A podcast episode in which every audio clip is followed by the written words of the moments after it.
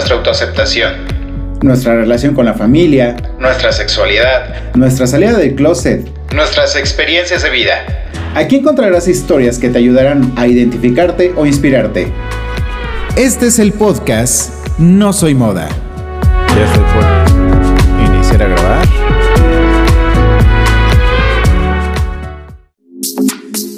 En 3, 2, 1. Hola, ¿qué tal? ¿Cómo estás? Gracias por escucharnos esta semana. Una, semana más de historias LGBT y Q en este mundo y en este podcast. Muchísimas gracias por escucharnos. Muchísimas gracias por querer también contarnos tu historia. Eh, esta semana nos pusimos a buscar quién, quién puede inspirarnos, quién nos puede contar una buena historia. Y creo que encontramos una historia muy, muy, muy interesante. Entonces, por favor, quédate porque vamos a hablar con una chica trans que en este momento es licenciada en antropología. Ella es Minerva Felicia Villeda. Eh, como te lo dije, es licenciada en antropología y destaco mucho esto porque todo el mundo sabemos que ser chica o chico trans y tener una licenciatura, por lo menos en México, que yo creo que es México, Latinoamérica y una muy buena parte del mundo, es muy, muy, muy difícil. Actualmente también está cursando la maestría en sociología, cosa que también es de admirar. Es de León, Guanajuato. Bueno, ahí se encuentra en ese momento. Y hoy viene a contarnos su historia. Mine, bienvenida, no soy moda. Hola, muchas gracias. Este, gracias por el espacio. Y pues para, pues para que estoy para servir y pues como dices, para tratar de apoyar o inspirar.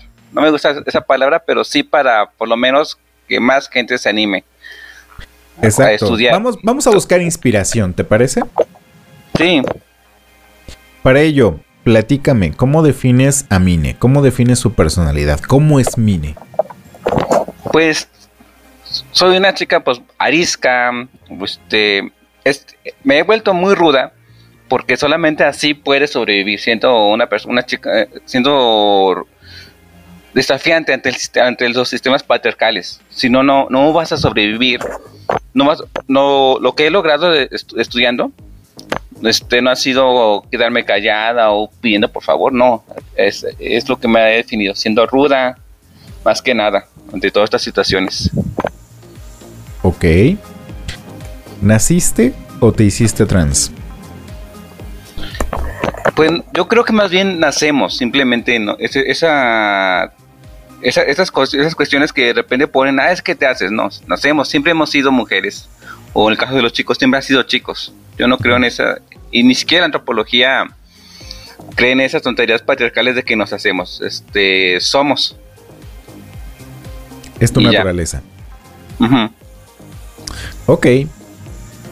Em, ¿Qué edad eh, tienes? Tengo 29 años. Ok.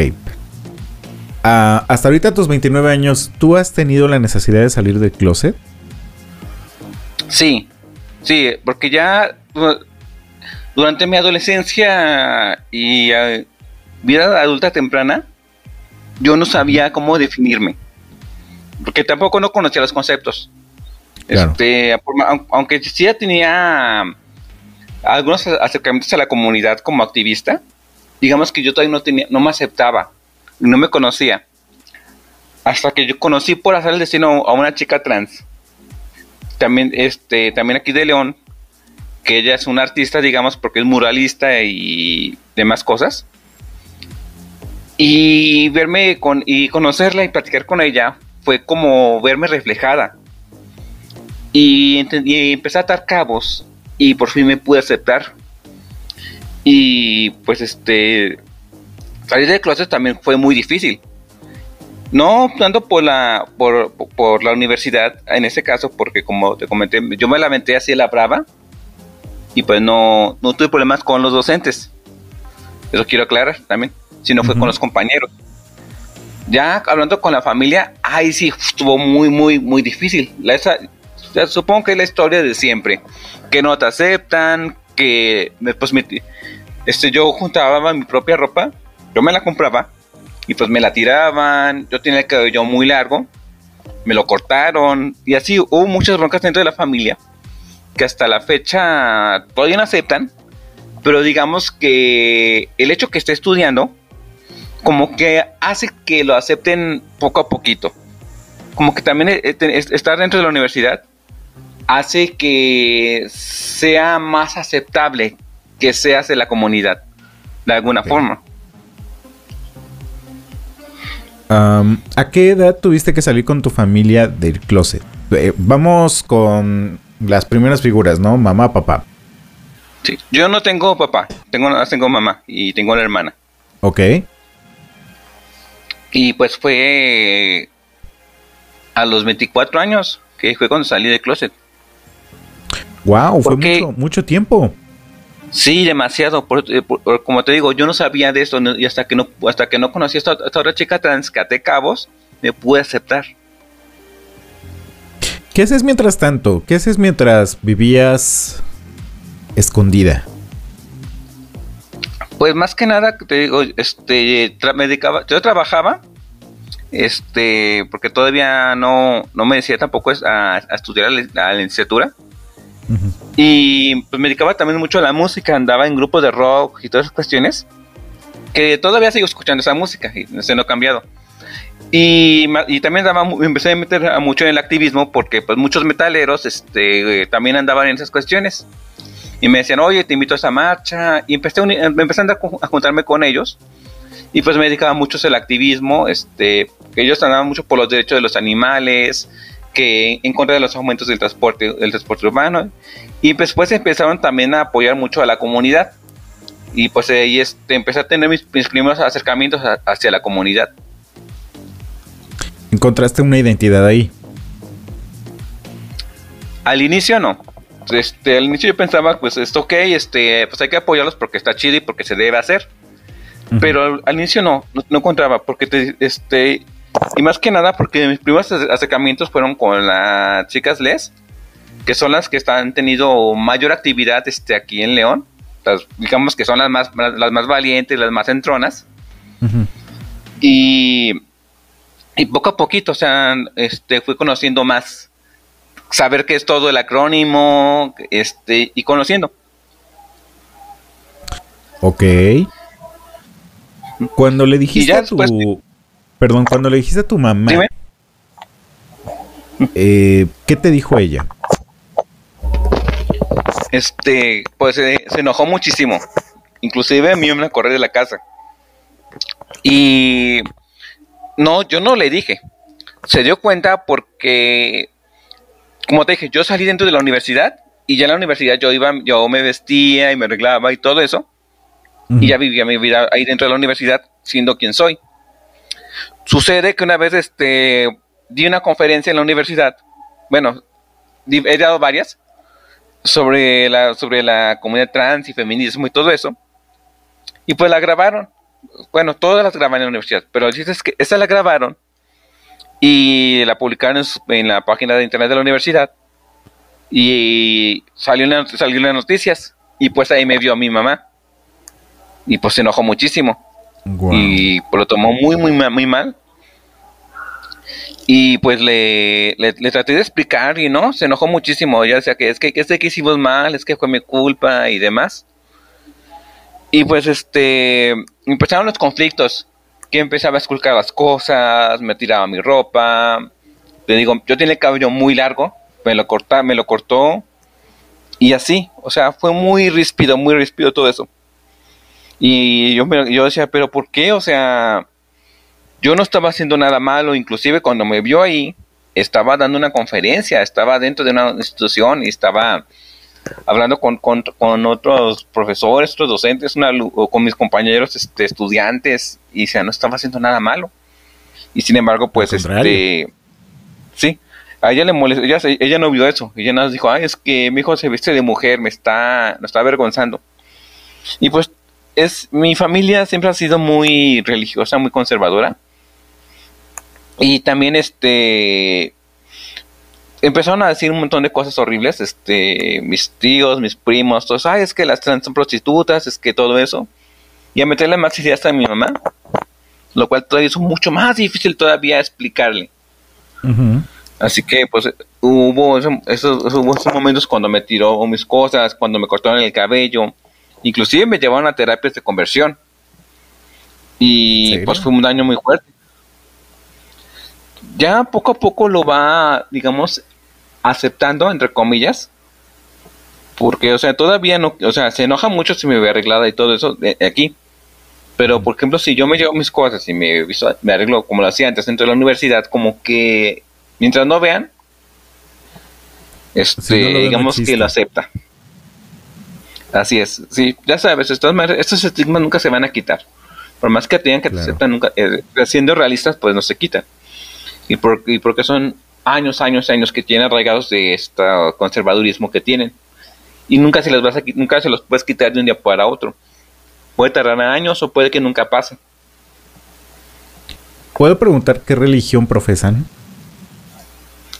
Es eh, católicos. Es la que domina aquí en Guanajuato. Ok. Dentro de tu familia, ¿tienes eh, personas aliadas? ¿Personas que realmente sí lo entiendan? ¿O estás todavía en ese proceso de educación? No, no tengo. Ah, que tenga así que me apoyen, no. Nadie. Ni primos, ni mi, ni mi hermana, ni nadie. Ok. O sea, estamos hablando de situaciones difíciles y situaciones con las cuales tienes que lidiar sola. Así es. Ok.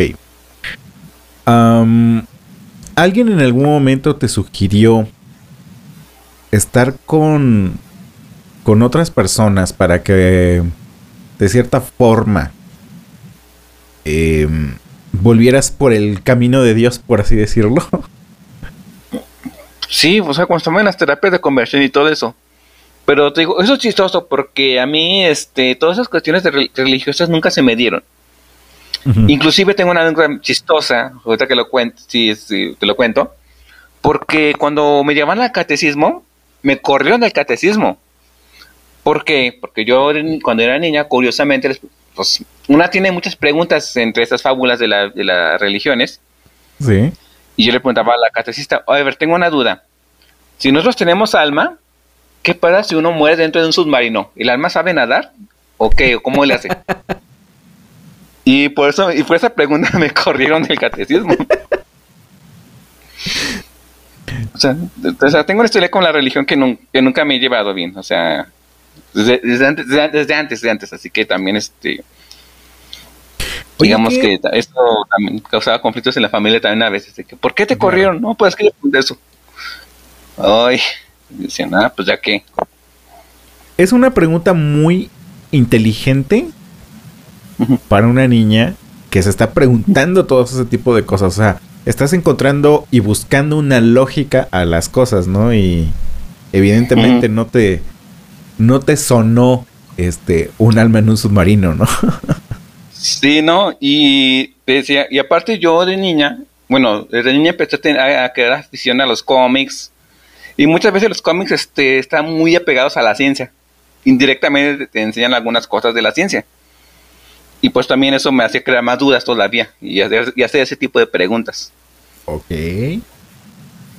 Fíjate que hemos encontrado un común denominador muchas veces en personas de la comunidad LGBTIQ precisamente que nos cuestionamos mucho lo que la religión nos dice. Digo, y evidentemente la formación este, católica, la formación cristiana van en base al miedo, al, infundir el miedo.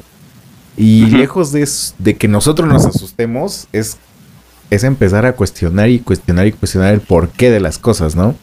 Y eso, pues nos, nos hace de cierta forma rebeldes porque no te conformas con lo que te dicen. O sea, tiene que haber una respuesta satisfactoria para que obviamente tú em, estés tranquilo o tranquila con esa respuesta, ¿cierto? O por lo menos coherente. Por lo menos coherente, exacto, que sí te haga, te haga sentido. Me platicabas. Sí, Ajá, perdón. Sí, te escucho. Me platicabas que eres afrodescendiente. Sí. Esto. Sí, por parte de mi, de mi papá. Ok. Esto en una cultura machista, mexicana, latina, complica mucho las cosas. ¿Cómo te ha ido a ti respecto a no solamente ser chica trans, sino ser chica trans y ser chica afro? Pues eh, eh, en entrada, ser afro este, te trae muchos estigmas. Este, en la secundaria, en la preparatoria, pues yo no tenía muchas amistades por eso, porque nadie se quería juntar conmigo. Porque decían, te va a pegar lo negro, los negros son ignorantes y demás este, comentarios estúpidos que siempre han hecho hasta la fecha y que se siguen haciendo. Eso siempre ha sido el estigma, este, el odio que continúa hacia nosotras. Pero sin embargo, como te digo, como a mí siempre me gustó la historia y todo eso, y los cómics y todo eso, me empezó a llegar, este, obvia por directamente de todas esas influencias, este, el interés también por los movimientos negros, conocí este, la, historia de, de, Malcolm X, que es la que más me ha inspirado a luchar, no solo como mujer trans, sino como mujer negra, dentro de este sistema.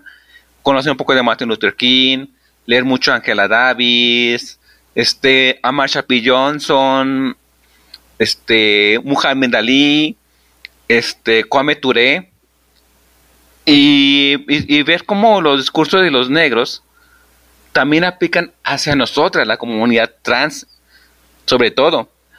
Porque también, hablando de los negros, que, hablaban mucho de la aceptación de, de los cuerpos, y que no teníamos por qué rendirles cuentas a nadie. Y eso fue lo que también me ayudó mucho a fortalecerme, siendo negra y, tener que aguantar todo el racismo a más no poder que me llegaba diario, diario, diario. Inclusive, este, mi papá, este, me cuentan que él siempre negaba que era negro, o sea, pero no podía negarlo porque pues estaba, se veía al espejo y pues era negro. Negaba lo evidente. Pero él siempre lo negaba. Y te digo, yo no. lo evidente. Ajá. Sí, y yo no, yo al contrario, yo me sentía orgullosa de ser, de ser, de ser negra. Al principio sí me dolía mucho, porque yo quería jugar con los demás, yo quería tener amistades y todas esas cuestiones, pero no podían porque pues nadie se quería juntar conmigo. Y creo que también esto me ayudó mucho a refugiarme en los libros, en la historia, en los cómics y todo eso, porque digo, no era, ay, la popular ni esas cuestiones, para nada. Sí era la, chica de los dieces, pero no era la, que tenía amigos y esas cuestiones. Inclusive para hacer trabajo en equipo siempre me dejaban sola. Por ese estigma de que tiene hacia la, hacia la comunidad negra. Y y también por eso, este, cuando me hacen como trans, decía, la discriminación ya la conozco, ya sé lo que me va a pasar. Ya no va a ser sorpresa si me hacen esto o lo aquello. Que no me dejan entrar a los baños, ya me lo hacían desde antes. Esa sopa ya, me, la me la sé. Ok.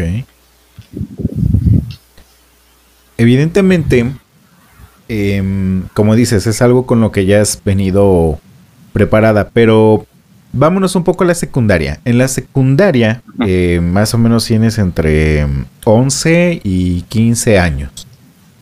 Em, en esa etapa de tu vida, ¿cómo era tu apariencia física? ¿De chica o todavía tenías que vivir en el cuerpo de un chico? Sí, todavía vivía con un cuerpo de chico. Este. Era. Pues digo, pero a la vez, este. sí no te voy a decir que soy amagnerada ni esas cuestiones, pero digamos que sí era una especie de, fui como una especie de chico delicado, por, por querer poner una etiqueta en estas cuestiones, de que no, no sé, no, yo me estaba, yo estaba acá, con mis libros y con los cómics y demás, y, y, y esos eran mis, mis intereses. Eh, las pocas amistades que tuve eran chicas, porque me sentía más cómoda con ellas. No, no digo tampoco que también tuve amigos varones, pero eso los llegué a tener hasta la preparatoria. Y obviamente, como te platicaba, el bullying y estas cuestiones tampoco... Y, hay unas cosas muy, muy horribles que me, que me hicieron dentro de la secundaria, por lo mismo del acoso y que me veían, este, de cierta forma, una presa fácil para, atacarme y agredirme. Incluso hubo un, hubo un intento de violación dentro de la secundaria. ¿Cómo crees? Lo que me hizo reflexionar y hacerme ruda, como te decía, que ahora me he vuelto muy ruda en esas cuestiones. Porque cuando me pasó eso, mmm, dije, no, pues ya, ya no quiero que me vuelva a pasar. No quiero que alguien más le pase tampoco. Y me metí a estudiar karate, taekwondo, kung fu y demás tipos de artes marciales. Porque decía, me voy a preparar, no quiero volver a pasar esa pesadilla. Y si veo que alguien más le está pasando, no quiero que también esa persona pase. Y pues me metí a todo eso me expulsaron de me expulsaron de la secundaria cuando me violaron y que eh, bueno me intentaron violar y que yo denuncié expulsaron de esa secundaria. O sea el problema terminaste siendo tú. Sí. Sí yo fui sí pero ya te digo es Guanajuato. Y a quién le van a creer a los chicos blancos o a la negra Uf. es muy evidente la, la justicia aquí. Sí, sí, entonces este te digo eso fue lo que me motivó a entrenarme y a prepararme para que nunca más vuelva a pasar. Me cambiaron de secundaria. Estuvo, me tocó una secundaria que era una zona marginada, en las zonas más peligrosas de León. Pero sucede que ahí este había cierta unidad entre el grupo, cierta camaradería, porque todos este los eran, eran, chicos banda, cholos y demás, inclusive estaban en clicas rivales, pero ellos estaban conscientes de que era importante destacar su secundaria. Así que entre clicas, entre pandillas, acordaron que la secundaria era una neutra y que nadie se podía tocar ahí. Y fue también viendo también que no todo era malo este, ahí y ver que cómo hacían sus diferencias por un bien común. Y eso me, me ayudó mucho después este, a, a, fortalecerme a mí como persona, ver a mis compañeros. En esa otra secundaria no tuve bullying. Llegué a tener, a tener sí, sí, sí, seguía juntándome con puras chicas y demás. Pero era diferente el ambiente en la que, en la que estaba. Posteriormente en la preparatoria fue donde otra vez se repitió el acoso, las agresiones, porque ya empezaba a soltar un poco más, empezaba tal vez este no andar así totalmente de chica, pero sí empezaba a, cada vez inclinarme más hacia estas cuestiones este, que nos imponen, de, que nos ponen la cultura de lo que es socialmente asociado a las chicas. Este, en mi caso, pues yo decía, no, pues este, me gusta más este, estar, estar con mis amigas, nos metíamos a los mismos talleres y demás. Ok.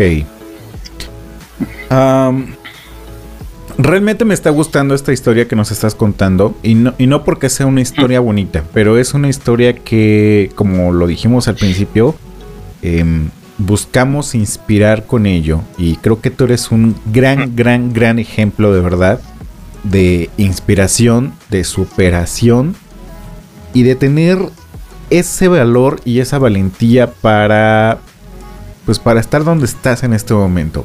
Vamos a un corte y ahorita que regresemos del corte, quiero que nos platiques todo lo que tiene que ver con tu educación, ¿va? Va. No te desconectes, enseguida volvemos con No Soy Moda.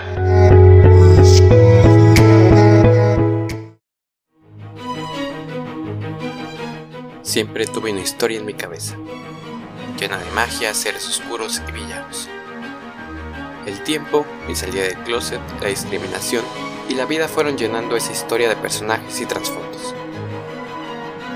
Busca Raíces Sombrías de Fabián Ramos en Amazon, tanto en formato físico como libro electrónico, y sé parte de esta aventura.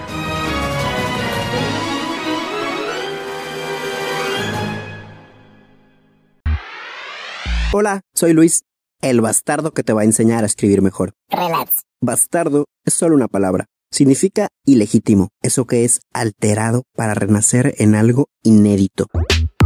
Las palabras importan, y cómo las acomodamos en un texto también. Yo te digo lo que ninguna clase de redacción te van a enseñar. Escucha Preciosos Bastardos, el podcast de escritura útil. Disponible en Spotify, Spreaker, iTunes y Google Podcast.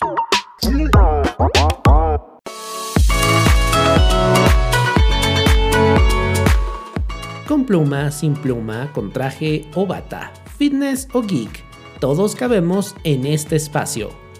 Estos somos tu espacio LGBT para conversar entre amigos. Acompáñanos en vivo todos los viernes a las 21 horas en nuestro canal de YouTube Estos Somos, conducido por Daniel Tinajero e Israel González.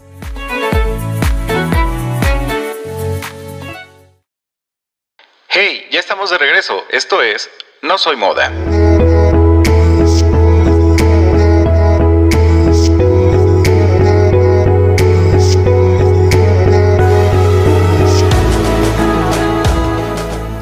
Y ya estamos de regreso aquí en No Soy Moda. Te recuerdo que estamos platicando con Mine. Y, oh, por Dios, la verdad, qué historia tan chingona. Y lo voy a decir con esas palabras. Qué, qué historia tan chingona nos hemos encontrado.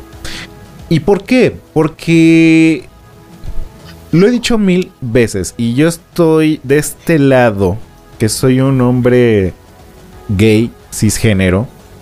Eh eso es lo que a mí me representa. Eso es lo que yo soy. Esa es mi, personalidad.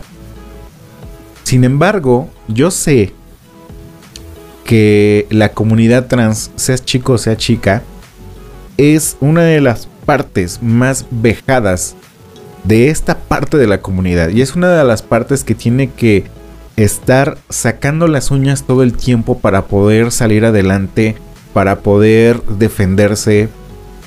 Y sí, lamentablemente muchas veces las chicas y los chicos trans tienen que usar la violencia como una forma de defensa. Y no debería ser así. Por Dios, no debería ser así.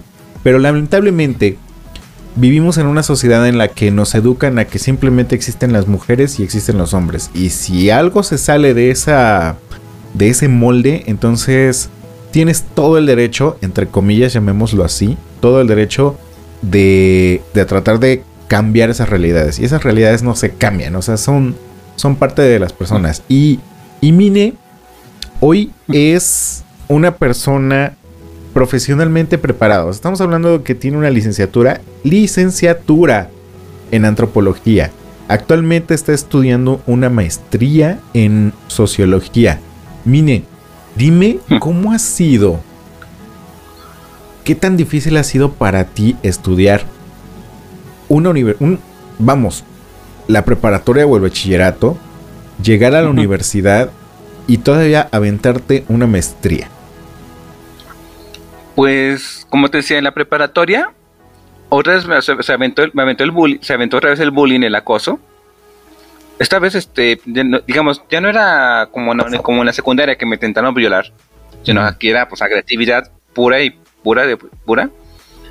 Y, como te había dicho antes, em, me había empezado a preparar mucho en lo que era karate y demás artes marciales. Y pues simplemente ya no me dejaba. O sea, si alguien se quería pasar de rosca, pues yo golpeaba. Si veía que alguien se estaba burlando a alguien más, también me lo madreaba. Así de simple. Y va, va a decir, ah, pues en conflictiva.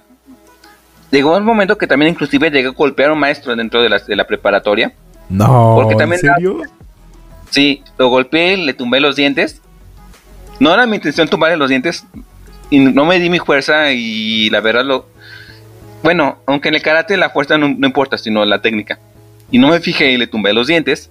Y me expulsaron de, la preparatoria y tuve que tener mi preparatoria en otra escuela, que me revalidaron lo que ya llevaba, porque a fin de cuentas tenía calificaciones de 10. Y eso pues también evitó mucho, ese sí era el problema más grave, porque imagínate golpear a un maestro, una figura de autoridad, a un superior, que bien me pudieron haber este, puesto alguna demanda o algo, y pues solamente fue la expulsión, sin cargos ni nada, y pues yo me fui a otra, preparatoria. La, la, otra preparatoria fue, fue una prepa abierta, y pues ahí nada más iba a hacer, mis exámenes y ya, se acabó, y terminé la, y terminé la preparatoria. Este como no encontraban ninguna carrera que, me gusta, que me gustara en aquel entonces, porque todavía no estaba ni antropología ni sociología, ni es más, ni siquiera estaba psicología. Este, lo que pasó fue que con unos amigos nos empezamos a dedicar a la música. Y pues este se ganaba dinero. Y pues nada más, obviamente era pesado también las desveladas también. Y como, y como te decía, ya también tenía las influencias del rock empezamos con una empezamos a tocar rock progresivo a mezclarle una, mezcolanza de rock pro- progresivo con jazz, con blues. Y pues este, de ahí me, de ahí me empecé. Pero digamos que aunque me, me encantaba y, me- y- y no, y lo disfruté, eso no, no te lo voy a negar, me sentía que, fal- que faltaba algo más, que podía hacer algo más. Y empecé a hacer conciencia que, la, que no podría vivir de la música eternamente. Porque pues a fin de cuentas era tener aventura nada más. De que toquín y parranda y esas cuestiones. Y pues este no, no me satisfacía tanto. Así que fui con el único amigo que tuve de la preparatoria. Se llamaba Ricardo. Amigo varón. Ok. Y fuimos a, a preguntar. Y pues encontramos que, que estaban esta- estas carreras. Este, estaba psicología, porque estaba psicología. Dije, bueno, vamos a checarlo. Y entre- mientras estaba checando plan de estudios, vi los folletos que estaba la de antropología. Dije, a ver. Y empecé a checar, a checar el plan de estudios, lo que conllevaba. Y pues me encantó. Hice examen de admisión. Y quedamos a la primera. Él, mi, con mi amigo estudió otra carrera, él se fue hacia, la, hacia, lo, hacia lo político. Y yo, me, yo dije, no, antropología es lo mío. Y de ahí empecé a estudiar. Este, antropología, no tuve, no tuve broncas así que digamos, ay, este, bullying, esas cuestiones, todavía no, porque aparte todavía no salía del closet. Pero ya me ubicaban mucho de que, ah, eres la chica de las, eres la, la chica de las marchas, la que, la que an- anda en esto y así. Sí, sí, yo soy, no hay problema. ¿Y, y qué? Entonces ahí conocí a otro chico, otro, bueno, otro, otro grupo de, de chicos y chicas que también eran activistas, pero que estaban consolidados como colectivo, que se llamaba Juventud Comunista. Y con ellos empecé a tener, fue con ellos que tuve mis primeros acercamientos hacia la comunidad LGBTIQ más, porque también ellos empezaban a luchar por los derechos humanos y apoyar mucho a la comunidad fue donde conocí, donde conocí a estas chicas les que te platico, que ellas eran entronas, bien luchonas, Ujú. Y pues de poco a poquito fui conociendo lo que era la comunidad, lo que era el acrónimo, y empecé a, andar, empezarme a sentir más a gusto, más liberada, por así decirlo, y más entendida. Y aparte de que ahí tampoco no empecé a tener el, la discriminación por ser negra. ¿Te llegaste a un círculo social en donde te empezaste a sentir cierta identidad? Sí. Sí, no, no solo con Juventud Comunista, sino también con todo lo que llevaban y conocí, y también por conocer a, bueno, a gente de la comunidad que también tenía ideales similares a, lo- a los que yo tenía. Y,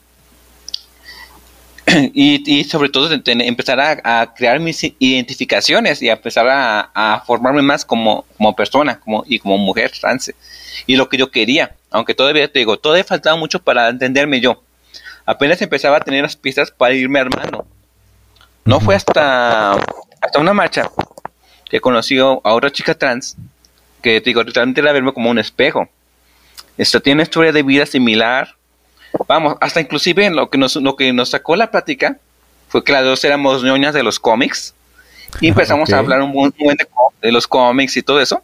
Y poco a poquito a conocernos y empecé a sentir mucha identificación exagerada, exagerada fue cuando por fin comprendí todo esto, toda esta historia de vida que tenía, todas estas piezas que, no comprendía, se están resolviendo. ¿Por qué tenía ciertas inquietudes? ¿Por qué me sentía más cómoda así? ¿Por qué, vamos, como no de los cómics, por qué me sentía más identificada hacia ciertas, a ciertos personajes?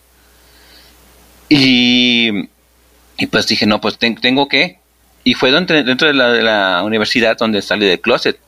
Ese día, este, un día, unos días antes, me, me empezaba, dije, pues, quiero ropa, quiero vestirme.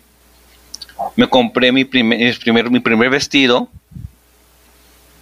Y como chica metalera, pues ya sabía más o menos cómo maquillarme.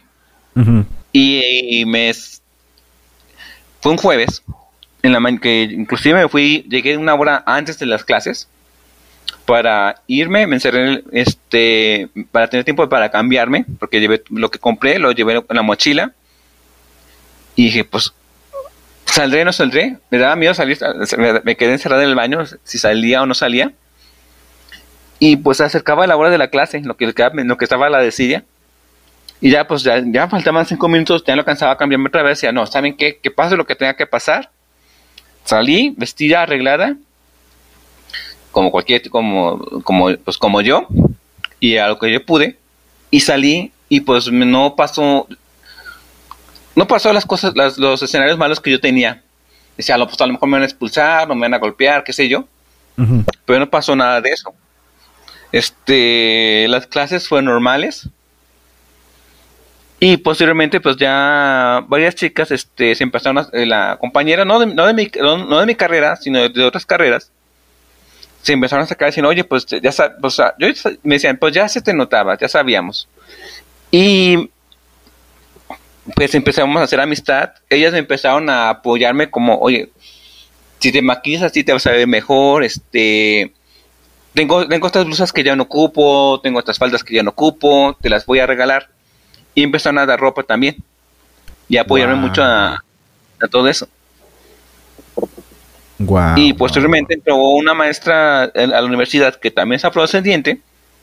Y con ella, digamos que tenemos, hicimos una amistad porque ella también estuvo conmigo cuando mi familia me descubrió que, de que el práctico este, no, no, me aceptó, digamos que ella fue mi, apoyo fuerte y fue su amistad es muy muy fuerte se llama es la, doctora Teodora de aquí de la, universidad de Guanajuato este la cual este pues la, la, quiero mucho y la inclusive muchas veces se lo he dicho que, es una amiga y a la vez una figura materna porque no solamente se preocupa por así de ah cómo vas cómo esto sino inclusive me pregunta ¿Cómo vas con tus materias? Este, échale ganas. Si te atoras con otra materia, pregúntame. No te quedes así con las, con las dudas. Y siempre he estado muy atenta en cuanto, no solamente en cuanto a mí como persona, sino a mí como estudiante.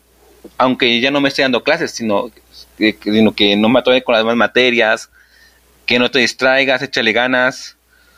Y todo ese apoyo, pues también es muy bueno. O sea, digo, dentro de la universidad hay cosas muy malas porque no te voy a decir que no, que así como tuve apoyo, también tuve muchas agresiones y fuertes. Pero digamos que ahí se va nivelando la balanza. Evidentemente no es algo que buscas. No, no, vas por la vida este, solicitando golpes, solicitando agresiones, ¿no? es, algo que... Pero si llegan, eh, lo que también les digo, y le digo a toda la comunidad, que no tengan miedo a usar sus puños o sea, no tengan miedo a defenderse. Porque es inevitable. Te van a agredir, tú tienes que responder. No tienes, porque si te quedas callada, te van a seguir, te van a seguir, te van a seguir atacando. Porque, te, porque así la naturaleza. Al débil siempre lo van a atacar. Como sea, pero que te defiendas. Este es imperativo, entre, entre la, sobre todo entre la comunidad trans. Que no tengan miedo a usar los puños. Yo te digo, yo me metí a karate y a taekwondo y kung fu y otros tipos de artes marciales. Y a la vez te, sirve mucho no solamente para darte seguridad, inclusive eh, para todas las chicas que, que, que, este, que sienten este, cierta disforia, el karate te muda el cuerpo, hasta eso te ayuda. Para que te, te ayuda a hacer cintura, te ayuda a hacer caderas con todo el entrenamiento.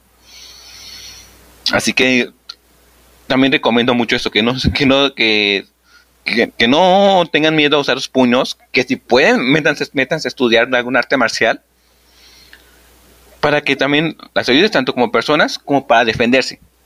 Y que nunca duden en usar los puños, nunca duden en usar los puños cuando sea necesario. Y que ya sea para defenderse y sobre todo también para defender a las que no pueden. Como yo lo he hecho.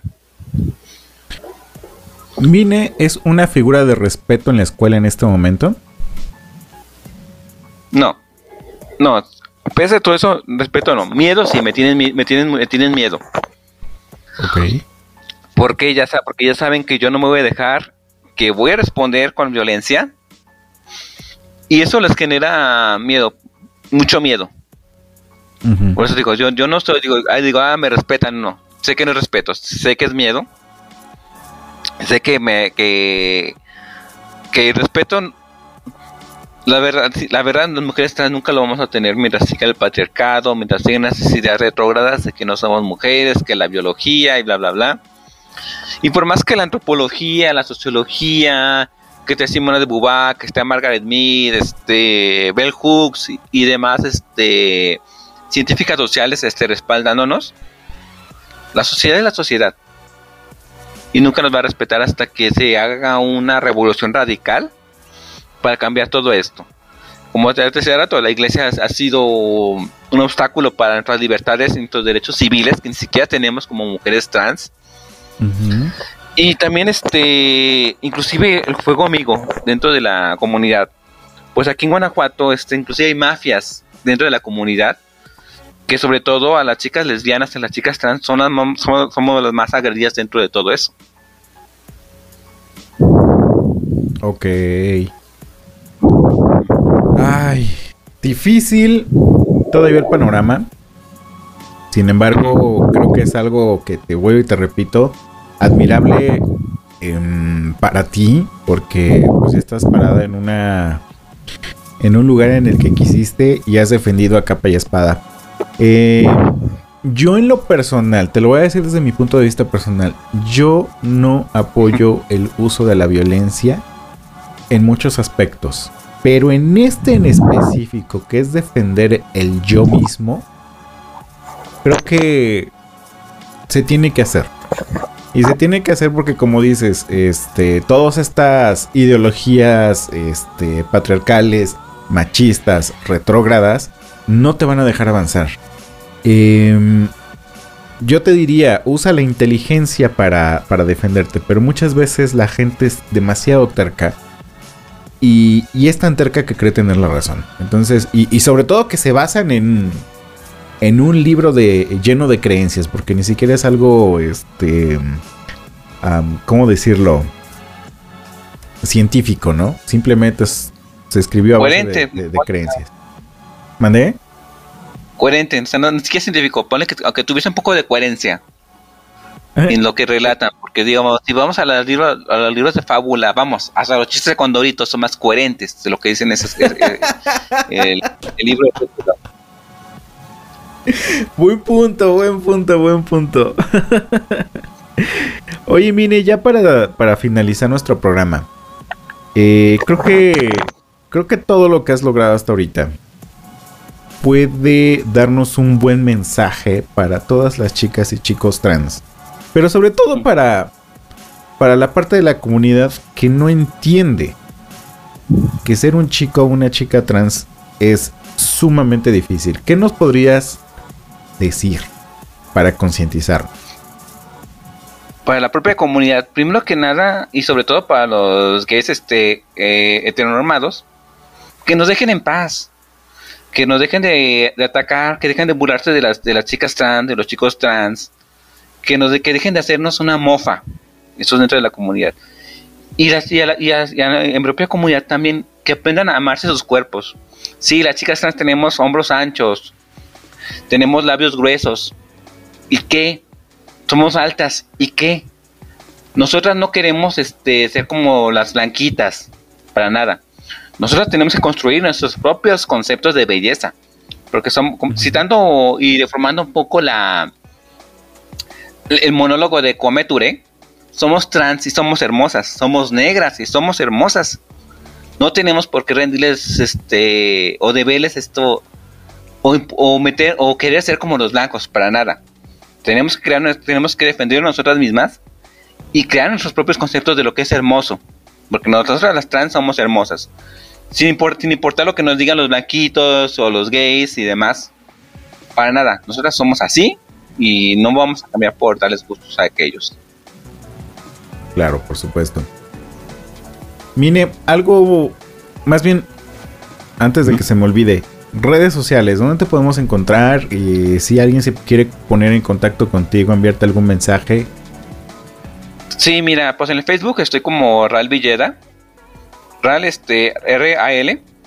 Eso era un acrónimo de, de antes cuando pues estaba en, eh, experimentando con la computadora, hacía caricaturas y pues Ral era un personaje.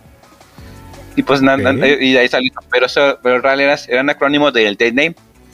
Y Facebook no me lo deja cambiar. Así que pues se quedó Real Villera. Y pues también tengo un canal de YouTube.